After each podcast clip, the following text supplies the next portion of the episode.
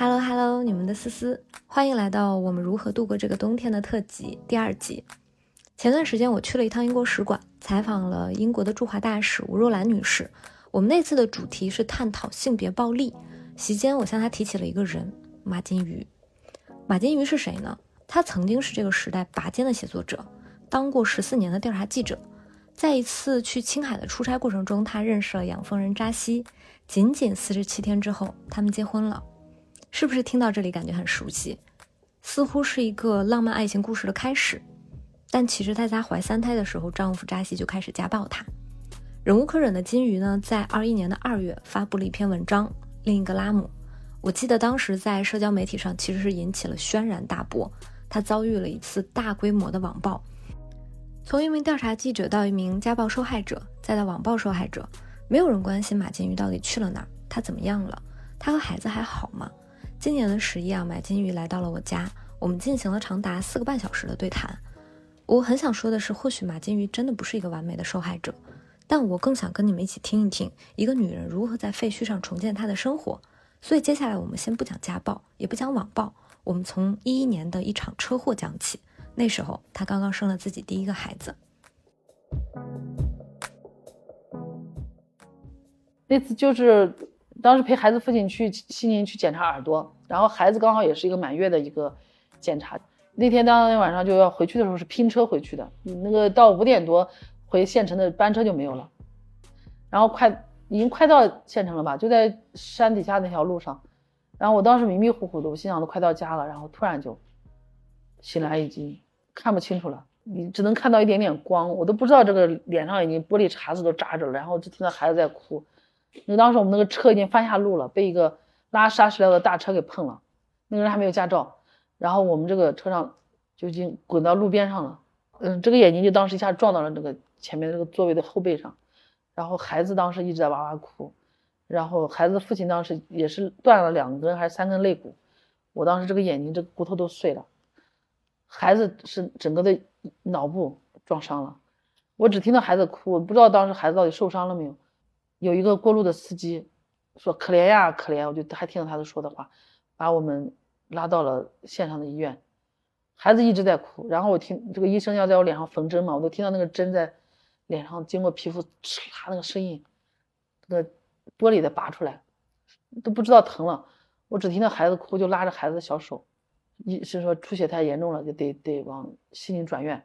在路上，急救车上的护士还在说，今天又出了很重的车祸。那天那个，当时还没有隧道，就是盘山公路，很危险的。说呃又又出车祸，去去世了七个人。他们当地比较迷信嘛，说这个去世这么多人是阎王爷开了闸在收人。我我眼睛已经睁不开了，那会儿到了青海省人民医院，医生就掀起来一看，说我这个眼睛已经瞎了。然后先送的孩子，对，先把孩子放到了青海省儿童医院急救急救的，急诊室当时已经说这孩子非常危险了，然后先把孩子送进去以后，又把我往神经外科那里送，神经外科的也说是按病危处理，就当时没有病床，就得在过道里把我放着的，我眼睛蒙上了，什么也看不见，当时奶还还还在给孩子喂奶，奶都胀的已经不行了，我眼睛看不见，然后那个孩子的父亲两边跑嘛，这边没有人挤奶，旁边有一个不认识的一个。大大姐，看我太可怜了，说你要不嫌弃我给你挤，那个你在过道里这怎么办呢？说你挤吧，就是我也看不见，我现在都不知道那一幕是啥样子，你可以想象一下。然后呢，就是敞胸露怀，然后一个人给你在挤奶，在过道里那个奶水乱乱乱溅，然后眼睛也看不见。我手边一直抓着孩子当时出车祸的时候个被子，当时唯一的念头就如果孩子不在了，我也要走，就是没有想别的。我眼睛看不见，都是里里旁边那个媳妇每天在照顾我孩子。你都想不到的这种，她先把我的孩子脸上擦干净，给孩子弄上点奶粉，给孩子喝了，然后再去弄他的孩子，他孩子也被车撞了。就是我在这个过程里面经历过很多很多这种非常善良的人，心真的像金子一样的。就是我我怎么去回报这样的人，我都没有去为别人做过什么。我的眼睛在那次重伤以后，眼科的医生就说这个眼眼球会慢慢往后掉嘛，然后就这边又往外凸，撞的这个眼睛撞到后面去了，眼球再往后面。然后我说那有什么好办法吗？说也没有，你就好好保护吧，也还要吃一些药，就是这个视力会模糊。然后就这几年里面，基本上都是吃药和点眼药水，就你仔细看到这两个眼睛是不太一样的，就是不在一条线上。然后，呃，这个视力现在也有有点点下降吧，还没有很明显，但是眼睛会很容易疲惫。你当时眼眶是骨折了？呃，车祸也骨折过一次，后面也因为受伤也又又又一次，就是反正就是在都在这个眼睛上，所以这个眼睛是有点麻烦。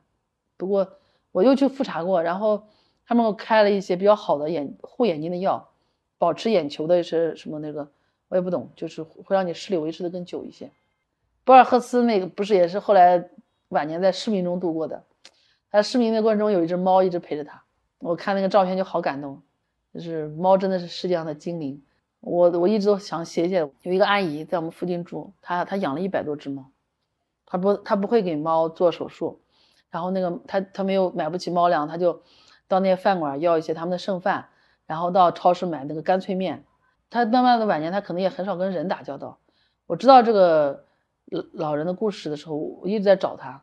我就觉得他可能是真的对人人已经失人这个动物已经失望了的一个人，但是我依然没有失望。去年最危难的时候，我那么多同事还有陌生人都是突然站出来，有的人我真的不认识，从来没有打过交道，听都没听过，但是就真的哪怕是战争发生的时候，你依然看到人心中特别闪光的地方，我我依然是相信的，我都觉得我还是愿意相信，我不会放弃这个东西。我如果这个东西都放弃了，我就觉得活着还有什么意思？我就是在家里那么躺着到那种程度，我的孩子也依然会遇到，依然会遇到了很好的人。在路上有一个阿姨，就是我们小区的阿姨，她因为因为养猫，她来看过我们家流浪猫。有一天我那天高血压犯了，特别特别难受。但那天刚好她来看看我，她说你怎么了？然后她就开始帮我收拾家里，帮我做饭，给我炸的糕点呀，给我熬的东西，然后说呀，你还年轻呢，你看。我们以前老辈经历过的那时候，草原上那可难了，那我们都过来了，没事的。就我，我依然觉得，我不经意间遇到的很多事，都都都在都在给我一种东西。你要说我自己一个人，光凭我自己一个人力量，我觉得可能也早垮了。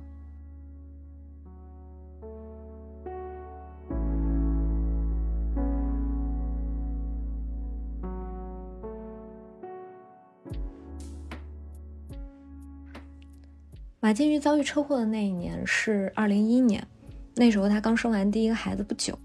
四年之后，丈夫扎西开始对她实施了严重的家庭暴力，经常会在醉酒之后抓着她的头发暴打，导致她眉骨骨折。家暴后面还伴随着出轨。有一次，马金鱼甚至撞见了扎西和一位藏族女工在一起。当她质问丈夫为什么的时候，扎西一脚踹在了她的肚子上。那个时候，金鱼肚子里面怀了第三个孩子。流了整整一个月的血，才最终保住了她。此后是长达六年的家暴，最终她鼓起勇气写出了另一个拉姆，控诉自己的丈夫。但她没有想到的是，铺天盖地来的不是理解、同情、善意，而是嘲讽、诅咒以及网络暴力。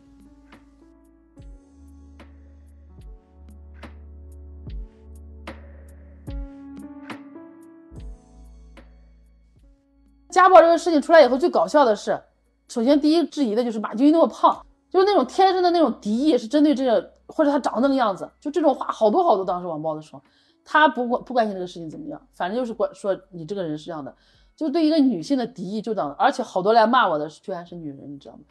我就很无语的，就是有的人在里面诅诅咒你怎么还没有死，就这个事情它持续了挺长时间，私信里面，微博私信里面，那阵还没有像现在的这个。网网上这么 IP 定位啊，因为刘学周事件以后，好多人不敢不太敢那样大放厥词了，因为马上会定位，马上会知道你在哪。但是在那一阵还没完，这些东西都没有出来。然后问你怎么还活着，就这种话。你从来你不是一个有名的人，你也不是一个什么有钱的人。然后呢，就这我不知道那些东西从哪来，也可能就是他们说的那个艳女艳女，而且这些东西有的来自于女性，这是让我挺。莫名其妙的事情，然后有的男性就更不用说了，就是，我我到现在想着可笑。那我我家暴，我当时说那个提到家暴的事，然后就就扯到的是因为我胖，因为我长得难看。我心想这都是，这都是哪跟哪？就是你你你没必要去跟这件事情去掰扯，你知道吧？没，哎，这两年你到底是咋过的？你你就真的是找了一个很小的城市，那孩子的上学问题咋办？当地妇联还是安顿了，还挺好的。也一切还都顺利。草原文化它还是比较一个包容的一个，它也没有当地也没有什么人认识我。你这像隐居吗？倒不是隐居，就躺平一段时间吧。我觉得也没有也没有做什么，因为当时就是同事们安都捐助了一笔生活费，就这一年多你你先恢复恢复，哪怕你要重新恢复写作，或者是你要想一想，你都有一个时间能喘息吧。就这样的时间里，但是我也没有想到会那么厉害。就在当时去年春节过后吧，反正就。精神一直不太好，就就当时就出租车司机问我你去哪，然后就会想半天我要去哪。从超市出来就不知道怎么回家，就那段时间就是觉得自己好无能啊，为什么变成这样？好像你的记忆被吃掉了，你知道，就是有个就动画片里面那种咔哧咔哧咔哧吃的那个人给你吃掉了，就不知道在干嘛呀，就非常非常的，你不知道跟谁说，你知道，又又不想让同事担心，那么多帮助我的人，我要说到我要给告诉他我现在这样子。我觉得有个同事当时还要来看我，就赶紧阻止我说你：“不要我，我我我我我自己在看书，没关系。”但是书也一页看不进去，你知道吗？就是乱的，那个字都眼前在乱飘，你知道。然后整晚也不睡，不睡身体很快会出问题，高血压，两次去看急诊，半夜高血压就头晕的已经不行了，早上起不来。然后那个屋子窗帘就这样的屋子，窗帘就整个冬天就没怎么拉开过，就特别怕光，就不愿意出门。出了门就整个脸，我觉得都。我都自己不想看自己，就到那种程度，反正不想看。然后跟孩子在一起，嗯，好勉强还算正常吧。但是就呃自己知道，反正已经情况不太好。但是真当时也是挺绝望的，觉得这种真的是呃废物一只。你甚至到人前面会觉得，我当时在大街上，有一天下雪了，我就看那个扫地那个清洁工大姐，那大姐认识我说吃饭了没有？嗯，我就点点头。我就看她在扫扫雪，我甚至都羡慕她，你知道不？那么就是腰杆挺得很，直的走在人群里面，说话很大声，然后就理干什么理直气壮。但是当你被射死的时候，你你现在什么也做不了，然后你周围也没有人认识你哈，你你自己要去干什么，你突然就丧失了一切的信心。这种心理状况实际上就像你已经大海里溺水了，你找不到任何的一个漂浮板，你已经没有力气了，就这种情况，你马上要沉入深海了。但是你。你还有有三个孩子还等着你，就是那种感觉，你知道？我还有你自己内心的那个心愿，你也没有做完。你觉得人生难道就这样完了吗？当时已经有朋友说：“哎，金宇，你你还能不能养活孩子？你你要不要把三个孩子寄养到条件好一点的家里去？”我说不可以。我当时想都没想，说不可以，我一个都不送。当然我也知道别人都是好心，觉得我在这种条件下还能恢复过来吗？还能够成为一个。写作者、创作者吗？还能够就不哪怕不写东西，你还能成为一个普普通通的妈妈，能养活你三个孩子，能生活吗？这种问号都好多好多的。我想，我真的到了这个地步吗？真的要把孩子送到条件比较好的家里面去寄养吗？这这已经到这程度了吗？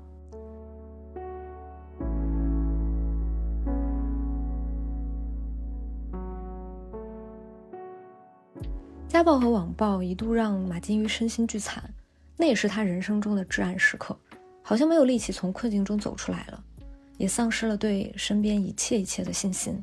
可是他带着三个嗷嗷待哺的孩子，这时候很多人站了出来，老同事给他捐款，甚至也有人在网上写文章声援他。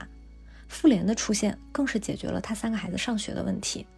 平时马金宇广结善缘，这一刻也终于收获了来自世界的善意。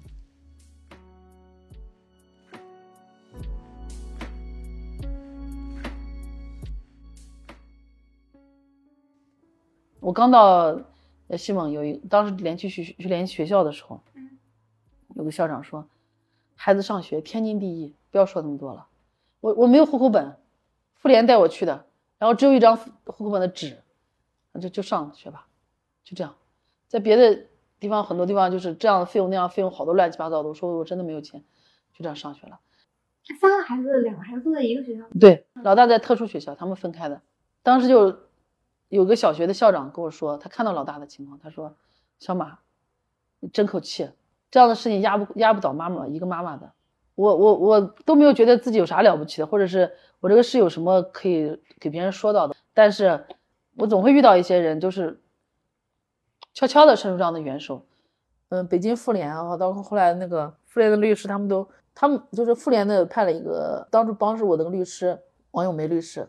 他们两个陪我去贵德县去离办离婚手续的时候，去年的五月三十号，然后在飞机上，我那会儿也挺魔幻的，想着，因为我原来老是坐飞机回青海去去看孩子，然后也想到了好多十年的事情，就是真的像那个放电影，你会倒叙，你知道不？就他那个胶片上会会会回回放，你那的每次那么心情那么迫切去看自己孩子，然后就这次是去去办离婚的，然后。我想说，有的事情发生了，可能就是 bad luck，你就不要再想了。也有你永永远想前面有 good luck 在等着你，你你你得你得转个弯，你要不然你的你可能一生会在这样的洞里面转转转转，你你出不来，你知道吗？他就觉得，因为有一些人的性格和特质是这样的，就是他就当时看我的样子，他就很担心。包括后来去去办离婚的时候，两个律师都在，然后现场好多人。然后孩子的父亲来，我们也都哭了。那阵就你你当时看到他，对我很紧张，我不太。然后那个咏梅就把我抓手抓着，没事，我们都在，就这样。然后因为当时我就是现在还不肯承认家暴过你吗？觉得他没有直接说这些事情，我也没有去再去就追究这些事情。当时他来了以后，我们都哭了，因为说到孩子要分开嘛。然后我们说那。他因为他当时说要一个孩子能跟着他或者什么的，后来那一阵他说三个孩子不要分开，我说我也这个想法，那他又说跟着你上学的话就好一点，教受教育的好一点，我说是，然后我我也说我希望你把自己身体照顾好，就是将来有一天孩子跟你还有相见的时候，尤其是老大是特殊情况，他被那个嗯汽车撞了以后，他的智商受到好大影响，他然后。如果有一天我不在了，这个孩子可能还要需要你帮助。他当时他也哭了，他说：“我也希望你长命百岁，就把孩子都照顾得好好的。”那阵上其实人心最脆弱的时候，就当时就是觉得我们都放不下孩子嘛，就我把孩子画的一些画都带给他了。然后倒是后来那个老二跟他也玩了两天，玩了一天，然后到黄河里坐了船才走的。他给孩子给零花钱，给他买了好多奥特曼的卡片。孩子也问我。你和爸爸是不是结过婚？我说是，嗯，我说但是我们现在分开了，那为啥分开？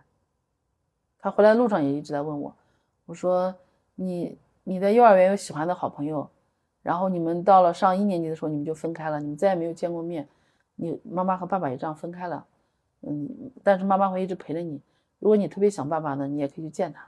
后来我们就每个星期，他嗯他父亲会跟孩子打一个视频。然后我经常会拍到孩子的照片呀、小视频，我也会发给他，然后就算是和解了吗？嗯，算是吧，就是我们也没互相也也不愿意再再说什么，然后他也没有再再说什么，就觉得这个事就这样吧。他也希望孩子都好好的。然后去年就是呃十一的时候，包括今年五一的时候，都差点说他想见见孩子，但是也因为青海和内蒙也是不断的疫情，这都没还都没有建成，就是发照片这样的。就是我最后写文章的时候，我也写了，就是我婚姻失败的地方，就是其实今天来看他为啥失败？经过那么多事情，你觉得是为啥？嗯，其实我怎么说，我忽视了一件事情，就是文化属性本身。你想能想象，就是我在那那个地方，要是嗯穿个这样的特别露肩膀的裙子，或者头发剪得很短，在当地都是就很不一样的。在那么一个传统的地方，这个东西是非常矛盾的，就是而且更深层次的、非常深的这种东西还有呢。比如说，妇女在家里基本上是不说话的，就是我说的是正式场合，大家要有一个事情要商量的时候，比如说这个房子明年盖几间，这个女人是说不上话的，经常。男人和家里最高的长辈说了就完了，嗯，没有你的事情，然后你的事情是真的把老家里老老小都照顾好，就是真的我很少见到。嗯，农农村或者牧区的媳妇儿就是坐下来喝碗茶，走来走去，走来走去，不停的各种事情干干干干干，最后所有人都睡下了，然后才是他的事情。然后那女工有的好多就是他们就是钱攒着攒着，不想提前拿走，说的到了春节一块结的时候，他再给自己买上一件衣服就可以了，就是春节买一件走亲戚那一件大衣就可以了，其他钱都是给家里人买衣服买这买那的。就是在牧区去谈东西的时候，皇姑当时说的很明确的，你是谁？我很莫名其妙，我来买，我来看你家黄瓜，你家掌柜的呢？我还没反应过来，你家男的在哪？我们不跟女的谈，就这样的，就长久以来，女的没有资格跟他们谈这个，你知道不？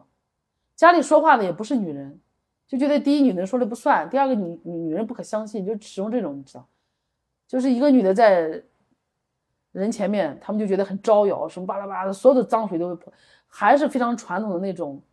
那这个东西跟八十年代有什么区别？我活到二零二二年，我我我我觉得我是不是就那个东西很穿越，你知道不？今天居然你还在那样的氛围里打转转，就是为什么不能改不能改变一些？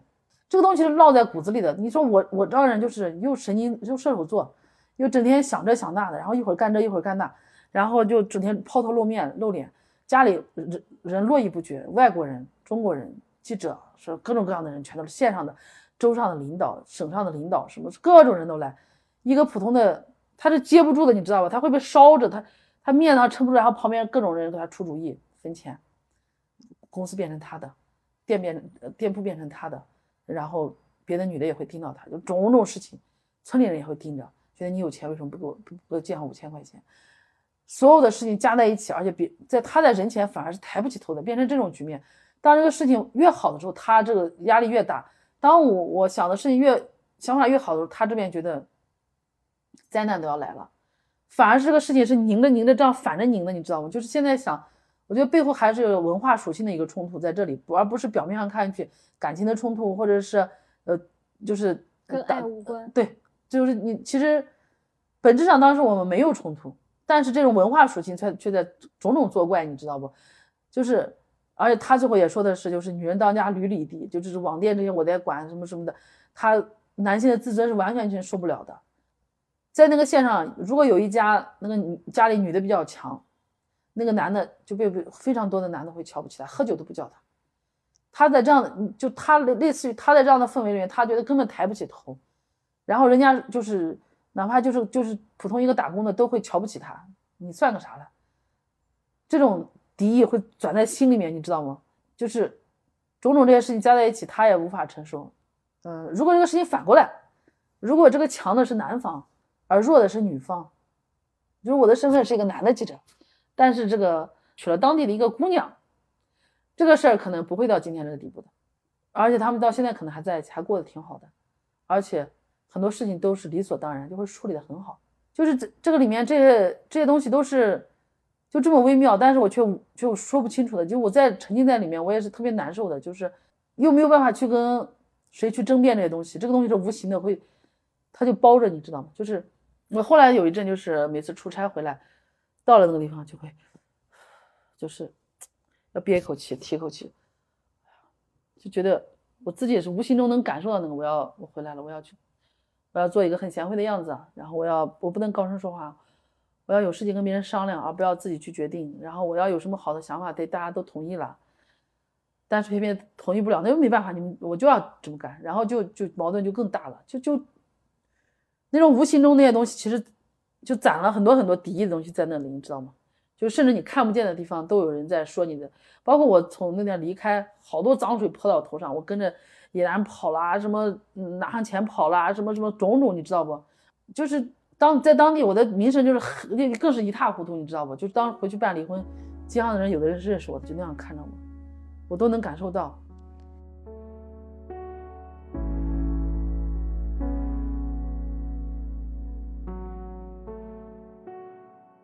虽然在北京妇联的帮助下，金鱼离婚了，离开了那个让他窒息的环境，也离开了那段婚姻，但这段经历背后的隐痛却没有办法一笔勾销，无论是生活还是网络。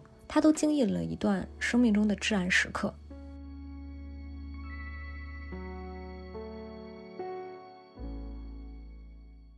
我有一件很小的事情，就是当时因为去牧区特别辛苦嘛，就特冬天很危险。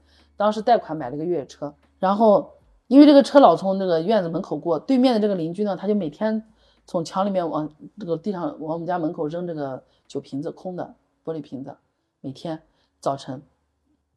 我们家那个藏族阿姨扫了两年，每天扫，早晨把自己院子扫完以后就等着他扔呢，哐当扔一声，赶紧跑出去扫。我也当面问过这个老爷爷，我说你到底为什么要扔呢？他也不理我，我也没有计较。越野车那个轮胎还是比较好的轮胎嘛，一个轮胎是两千块，一年里面补了四次，就换轮胎换了四次，四个轮胎就是几块多少钱？八千块，就就是这样，他就，而且你他不会去想这个轮胎如果在你在雪地上或者在山路上漏了气，分分钟就滚到山里，人就没了，他不会想这些。就到今天那个玻璃瓶子扔到那样那种，我都记得那个声音。人心上的恶，你知道，你怎么说那个东西呢？但是我也后来没有跟他计较过，就是终于有一天他惹到了别人，就是线上的人，有的人喜欢到那打麻将，到后面有个地方打麻将，然后呢还是比较当权的人，这个人的车被他的玻璃给扎了，这个人不知道用了什么手段警告了他，再也没有扔过。一个恶终于收拾了另外一个恶，你知道不？但是像我这样人就没办法对付这个事情，所以我这种人在乡村很可能注定就是失败的。没有手段，没有没有那样的智慧，就是你行走在世间是需要有一些东西的，但是我没有，就始终想着很天真的，都是想法都非常天真，想着总有一天他不扔了，就这样吧。你觉得这是一种软弱吗？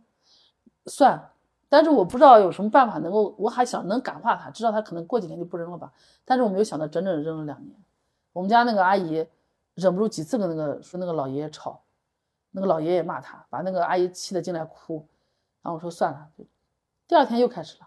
后来这个阿姨跟他吵了以后，变本加厉，有一个月扫完了马上再扔。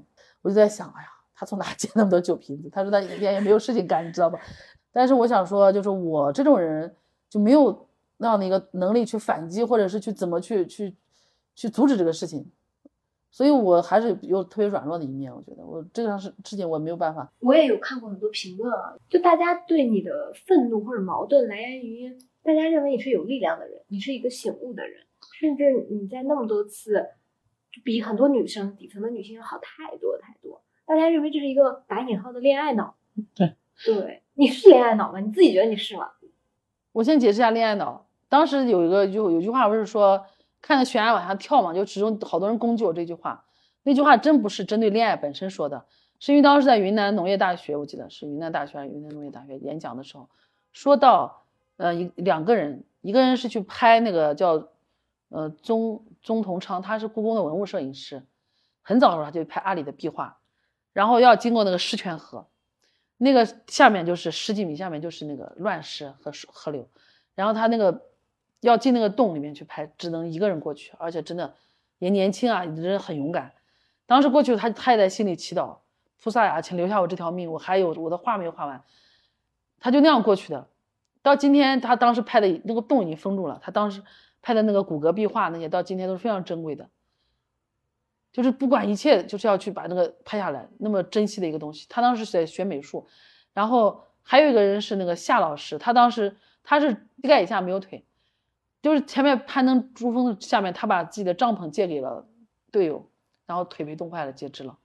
后来这个心愿他就一直想要攀登珠峰，一直到得了癌症之后，他还是想上。是六十多岁还是七十二岁上去了？膝盖以下是一个假肢，他的这个现在也变成了纪录片。嗯，就是我想说到的都是这样的人。嗯，我想当时就说，如果为了理想，就就问那么多干什么？要就是哪怕悬崖也要就努力一下。然后，你当时他们提的问题都是让我觉得太现实，说啊，呃，一个在昆明，一个在惠泽，就要分开，就是异地异地恋了。其实高铁只要两小时，还是一个半小时。然后又说。这个去去考研究生还是去工作呢？去当公务员呢，还是要去追，需要去干个自己喜欢的事情呢？我都觉得，当然在他们来说已经是非常矛盾天大的事情。但是我想用这样的例子来说，你如果为了自己的理想和真正的爱情，你是应该值得去，至少要勇敢一次吧。你人生中这两个人都已经年近古稀的人了，还是在做这样的事情，为什么你们不可以？你们这么年轻，还有那么漫长的时间，那么多的时，那那那么多的机会还可以，但是为什么在？已经变得这么现实，这个是让我特别愤怒的一点，你知道不？因为可能也因为我太理想主义了吧。然后最后很多人就是攻击，就攻击这个事情，说你为什么说鼓励很多女孩子去跳着就变成恋爱脑那样，为了爱情不顾一切那种。当时刚好发生了一件就是那个孕妇被推上悬崖那个事情，就是嗯嗯嗯，就用这个事情都来都来攻击我。但是我说的语境是不一样的。我特别愤怒的是，他们才本科毕业、研究生毕业就已经变成了一个现实精致的。功利主义者，你知道不？这是让我特别失望和愤怒的。我觉得你有那么好的理想和青春时光，为什么你们连这些老七八十岁的老人都比不上？我都觉得，为什么他们已经变成这样的？就是才毕业已经成这样子，但是没有那个语境，他们可能都都就攻击的很厉害。我已经当时说发不了声了嘛，说不出来。然后甚至会说到的是啊，我自己的原生家庭怎么样？啊，然后我又就是我是什么什么，就是很邪恶的什么，就变都开始说这些了。就这个我一定要说清楚，就是我真的不是，因为当时我真的是去去青海那么一个环境里面，当时我在采访蜜蜂那个题目，正是青海最美的时候，草原那么美，然后那个油菜花开的漫山遍野，然后在那种的蜜蜂在的飞舞，那种环境其实也是很浪漫的。我和孩子的父亲当时也是很真心的，就是而且很认真的讨论将来的事情。我们也不是说当时就是我怎么说呢？感觉肯定不是为了分开才在一起。是真心要过一辈子的，而且我当时也从来没有想过要离开那个地方，就踏踏实实就在这里，真的想过一辈子。我选择并不是因为我觉得恋爱是多么冲动，我当时真的觉得眼前这个人是那么善良、那么好的一个人。后来起了一些变化，就是我们说的真正的那种文化的东西在里面，它跟这些事情结合起来，变把婚姻变成了一个很复杂的事情。我也是，就是你说的，我也是很骄傲的人。我的觉得我的自尊也是。被践踏了一样，他也觉得他的自尊也被践踏了，而我们都无法去把这种东西拧开，我们推不开这个东西。我觉得这个不是我的情商和智商能解决的。其实扎西也的确是一开始很善良的，就我已经没有办法去为这些事情辩解了。这事情为什么会变成最后那么糟糕？就是我也没有办法去完完全全解释出来。而我在这里面我也很委屈了。我们是真诚的爱过的，包括到最后离婚的时候，大大家都都哭了，就其实都是很遗憾的，就是都希望对方过得好。也都希望孩子能都都都好，孩子不要分开，就本着一个最真的愿最好的愿望吧，就是让事情最后最后最好的一个结局就是孩子不要分开，大人各自一方，就这样，就是你是眼睁睁的看着那个东西没有了，你知道吗？你其实已经无力挽回什么了，你眼睁睁的看着一个东西破碎，那那种感觉还是挺绝望的，你又你又根本没有什么特别好的办法来把来来来来来逆转它。我我我永远相信，就是我其实事后当时不是写了那个要写后第二次声明的时候，我加了一段话，我说爱情是上天赐给我们最美好的东西，永远像天上的星星一样在闪亮。我同事看到赶紧说你到这时候你还说爱情呢，疯了，就赶紧让我删了，就害怕第二次攻击又来了。当时已经好多人攻击我恋爱脑，鼓励好多人跳悬崖什么什么的，他们已经不让我再说爱情了。但实际上我依然是这样的，我说我我依然相信爱情，这真的是非常美好的一件事。它甚至能够在战争的时候，在最困难的时候，爱情甚至能够让人撑过人生最黑暗的时候。你怎么可能不相信它呢？就是有我自己婚姻是失败了，但是爱情是曾经有过的，而且我自己也也有失败的地方，就是也亲眼看到它破碎，我也没有办法，就是这样的。我自己没有能力去处理这个事情，然后很多人质疑过，就说。就真的是当时是冲动啊什么什么的，我都觉得，就是放在每一个个体身上是不一样。我自己是非常相信爱情的，非常相信演员这个事情。你知道，就是当时央视那个记者他来拍嘛，就是小郭来拍的时候，他也问过我，他说你你相信爱情吗？当时她和她男朋友已经快要结婚了，他就一直问我这个问题。我说我永远相信。当时他还找那个算命的人来看她，她和她男朋友将来怎么样。因为我那会儿我没有找人算，找找人算。我结婚的时候，我我也没有找人看，我也不怕什么，好像。我到今天，我觉得那个勇气好像又回来了。我也觉得不应该害怕什么。永远你的选择面临着，可能这样，也可能那样。不光是爱情上，所有的人生的选择都是这样的。为什么不宽广一点？就是我们永远在在计较得失嘛，就是害怕，希望自己更好。但是就算不好，我真的想问，又能怎么样呢？你真的能够掌控爱情吗？我想问，真的，你能够把它保紧紧抓在手里吗？我我们谁也没有这样自信。我觉得你跟这个人真的也许能真的能过一辈子，但这个爱情一直会在吗？都是一个问号。所以我觉得也还是不要怕。但是它不管长和短，它都是那么美好的东西，多好啊！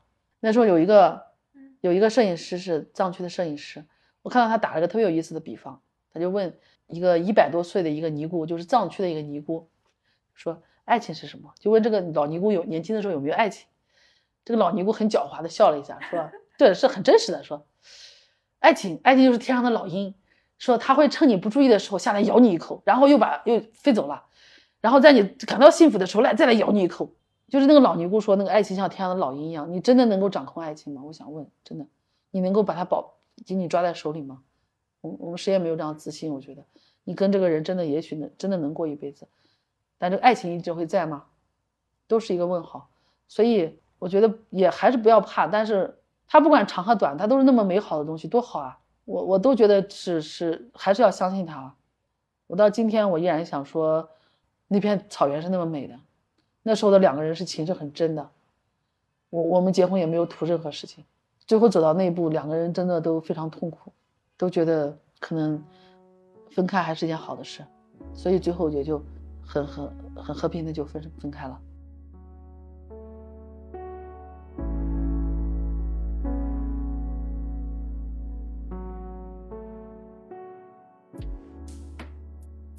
我对我自己的人生没有什么。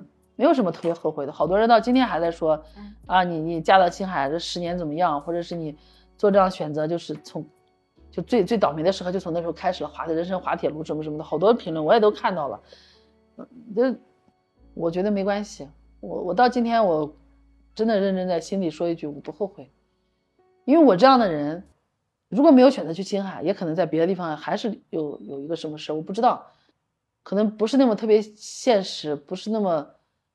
特别会会经营人生的人，就就是会起起落落的吧，选有很多不现实，旁人看上去不太不太聪明的选择，我都觉得我我我当时忠于自己内心就好了，没有任何一条规定人的一生必须是这么过的，必须是怎么样的，我还没死呢，我不知道后面余生是什么样子的，我我我的基调就是我还是我还是相信这些，我我也相信我还相信爱情。我也给他们三个说，你们要找女朋友随便怎么样都可以。我的老三现在他有，他们班有两个女生都很喜欢他。我说你打算找你个几个女朋友？五个。我我都没有，我都我不跟他们讨论爱情，我只说你你你你将来要干什么？我比较支持他们的理想。我觉得是是希望他们走得很远，在我没有看到过的地方，在我没有走过的路上，我都觉得。啊！你们你你就算我不在了，我说我在天上变成星星也会看着你们，你们你一定能看到。我到现在就给他们交代死亡的事情，我说有一天妈妈可能会走，可能你们就在天上变成星星看你们，没关系，你们只要看到天上就能看到我。我不希望我到那天他们会那么像我一样那么无助，所以我我也希望在有生之年他们就做到做自己想做的事情，不管这人生有多长。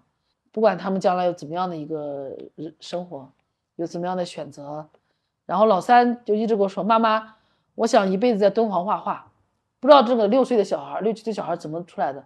我震惊了一下，我说：“可以，好，妈妈，你干什么，妈妈都支持你。”正是因为我经历过这些事情，我才有这种开放的一个心态吧。什么都不重要，其实他们不枉此生就好。这是我能给带给他们最大的勇气和支持吧。我不会干涉任何事情。他如果真的……嗯，去敦煌画画，或者跟当地一个牧羊的姑娘结婚了，我也不会说任何事情，没问题。你自己觉得这个是你人生的选择就好了，只要你跟你的的内心在一起，你清楚自己在干什么就可以了，没关系。你们周围的人怎么说我都可以，我要做自己的事儿。越来越多的人，不光是男的和女的，他们能冲破这种东西，能做自己的，哪怕是躺平的，有什么关系？我人生中有段时间需要喘口气，不可以吗？我觉得有什么关系？我我为什么要去去？我如果还能喘口气，我我要想一想。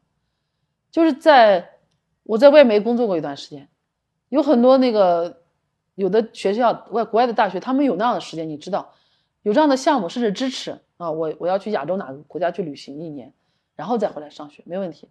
我要去那边的青旅民宿待一年也没问题，或者好几年我再回来再选择上这个学也可以。就是我的一个好朋友。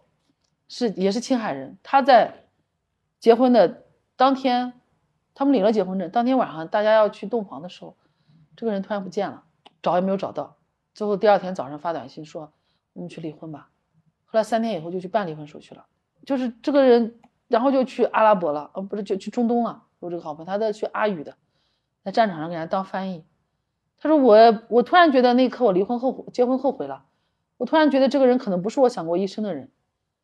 这个在我的好多朋友里面都是奇葩，你知道我，但是我周围人偏偏有很多这样的人，就是一个人是什么样的，他周围的很多朋友就是这样的人，你知道，我我身周边永远是那种神神经经、疯疯癫癫的人，但是我那我就我又爱他们爱到骨子里，我觉得我身边就是有这样的人，我才是这样的人，就我们互相都远远的看着，又觉得是那么好，没关系。